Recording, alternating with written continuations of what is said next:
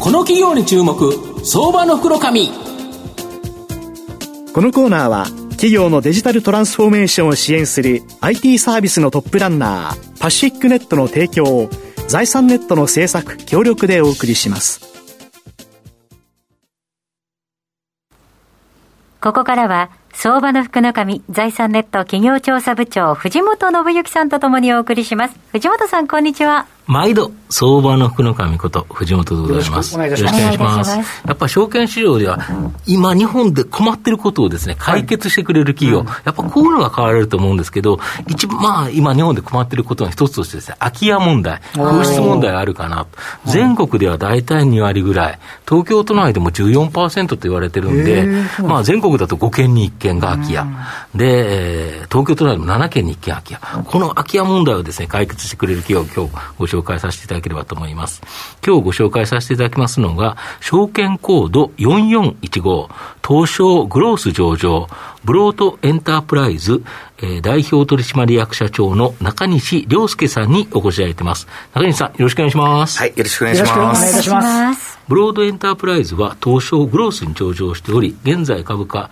1138円、1単位11万4000円少しで買えます。4000円弱で買えます。大阪市北区の梅田駅近くに本社がある集合住宅に全戸一括で入居者が無料でですね、インターネット接続できるサービス B キューブック。これがですね、メインビジネスの企業になります。まあ、直近はですね、この IoT インターホンシステムのブロロック、これをですね、新規ビジネスとして注力している企業になります。この B キュービックは、大家さんにとっては初期費用が無料で導入できて、一方入居者さんは無料でインターネット接続ができる、非常にですね、人気のサービスなんですけど、これなんで両者とも無料にできるんですか？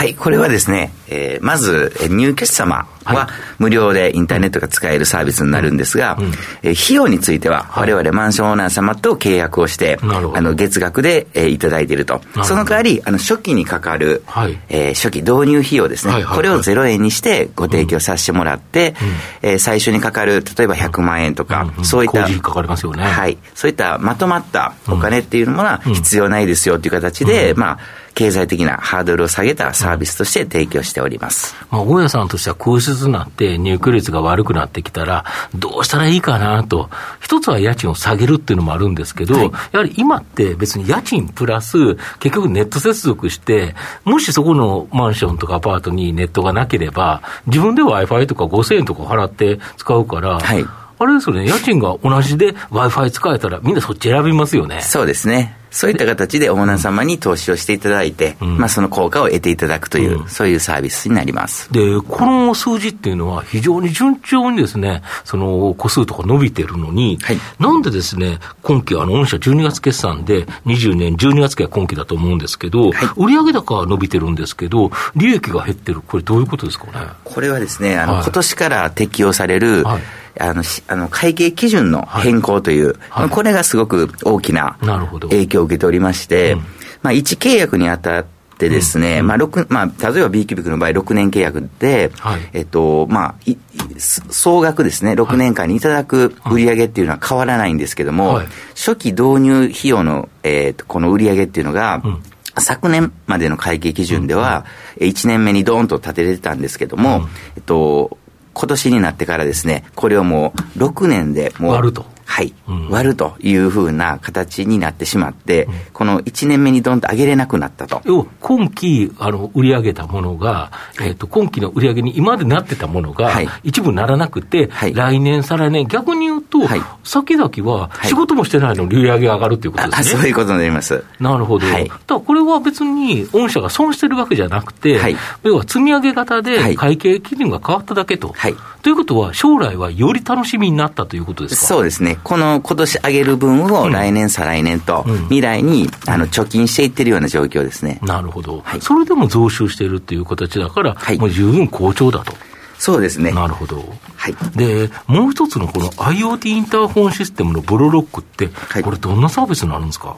はい。と、この増収する、まあ、メリ、あの、えー、原因ですね、うん、あのそこもあのこのブローロックなんですが、うん。はい、こちらの方はストック型ではなくて、売り切り型で、はい、こちらの方がまあ伸びてる分ですね、うん、えー、フロー売上として今期に、えー、の PL に貢献しているというような状況ですね。なるほど。はい。で、このインターフォンっていうのは、はい、これ、あれですか、古いやつ、普通インターフォンがない家ってさすがにないじゃないですか。はいはい、で、これを交換するっていうことですか？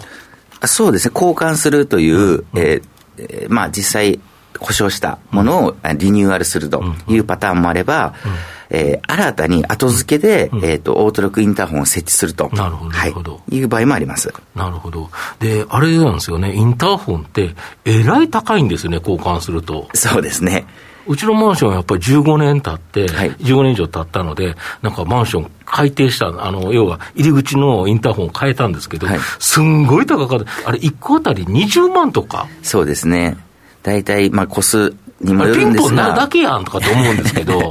そうです。うん。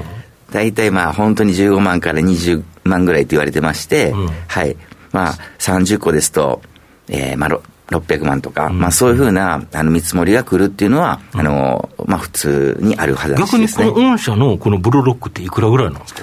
大体ですね、はい、あの大手の大体半額ぐらいで提供させてもらってます。なるほど。これが半額で、しかも、この IoT インターホンシステムっていうのは、はい、例えばピンポンと押すじゃないですか。はい、ピンポンと自分のスマホが鳴るんですそういうことです。はい。そうですよね、はい、自分の家も鳴ってるけど、はい、自分のスマホも鳴るから、はい、であの話してきたらああ、もしもしって話せちゃうんですよね。話せちゃう、そうですね。だ誰が来たか分かるっていうことですか？誰が来たか分かりますし、うん、まあ、実際にお話をして、例えば宅配業者様であれば、うん、まあ、実際にエントランスのドアを開けて、開けて。開錠して、うんうん、えー、家の前に置いておいてくださいっていうことで、まあ、再配達の問題も解消されると。はい。なるほど。これあれですよね、スマートロックのあれがついてたら、そこで鍵を開けて、はいはい、例えば友達が来て、さっき入っといてっていうのもできるということですか？はい、まあ、やると思ったらできますね。そうですよね。は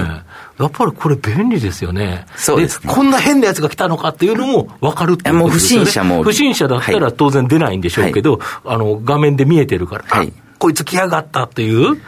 あの、実際、あの、ログも残りますので、はい、あの、例えば不審者であれば、それを警察に、あ、逆にそれを、あ、そう、はい、それを届けたら、こんな変なやつ来ましたっていうのができるということですか、そういうことも可能ですね。これ便利ですよね。で、これって誰に売りに行くんですか、御社？これはあの基本的にわれわれすべてのサービスが、基本的にはマンションオーナー様に、えー、販売するというところで、まあ、入居者様はこの、えー、無料で、まあ、利用できる、まあ、利便性を感じていただいて、まあ、我々契約自体はすべてマンションオーナー様とさせていただいて、で、まあ、そういった利便性が高いので、まあ、入居率が上がる、満室になる、満室系ができて、まあ、えー、え収益を最大化させることができるというふうなことにつなげつなげていただくと。はい、なるほど。で、今の話って、まあ、オートロックのようなマンションという形で、はい、まあ、リッチな感じがして、はい、そうでもないですね。要は、エントランスがないアパートとか、はい、そんなの方が多いじゃないですか。はい、これに対応したこのブロロックライト、はい、これどういうものになるんですか？これはですね。これ7月に発表したところですよね。あ、まだはい、したところですね。これはあの、まあ、エントランスがない、うん、例えばハウスメーカーが建てて、うん、まあ、えー、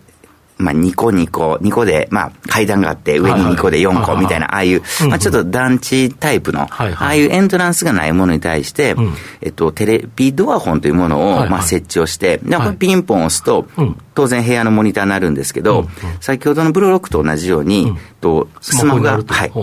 で、スマホが、えー、のアプリが起動してですね。なるほど。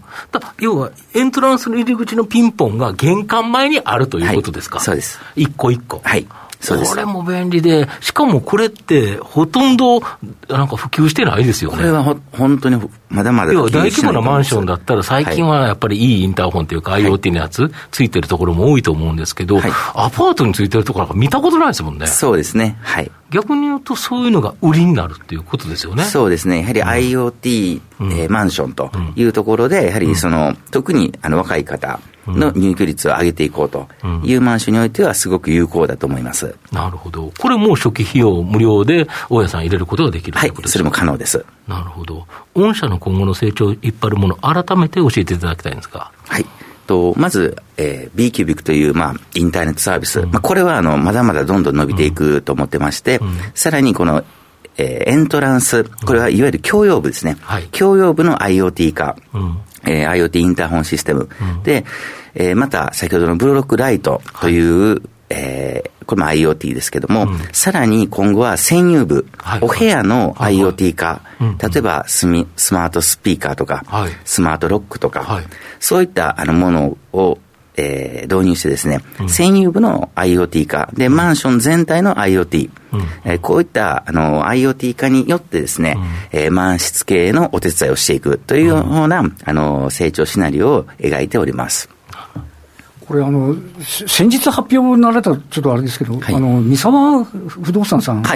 とのあの提言発表して、株価も結構反応したと思うんですけど、やっぱこれは期待結構される部分になるということで、理解してよろしいんでしょうか？はい、そうですね、あの三沢さんともそうですし、あの、はい、他にもやはりこういった IoT 化っていうのは、えー、不動産会社様、非常に受けが今、えー、いい形で進んでおりますので、今後どんどん導入をしていきたいと考えております。ありがとうございます。最後まとめさせていただきますと、プロードエンタープライズは初期費用無料を武器に、空室の増加が大きな経営課題となる不動産の管理会社向けの営業でですね、今後も安定的な成長を期待できるかなと思います。IoT インターホンシステムブロロックやエントランスがない小規模アパート向けのブロロックライトは大きな成長の可能性あると思います。じっくりと中長期投資で応援したい相場の福の神のこの企業に注目銘柄になります。はい。今日は証券コード4415東証グロース上場ブロードエンタープライズ代表取締役社長中西良介さんにお越しいただきました。中西さんありがとうございました。はい、どうもありがとうございました。藤本さん今日もありがとうございました。した企業のデジタルトランスフォーメーションを支援する IT サービスのトップランナー。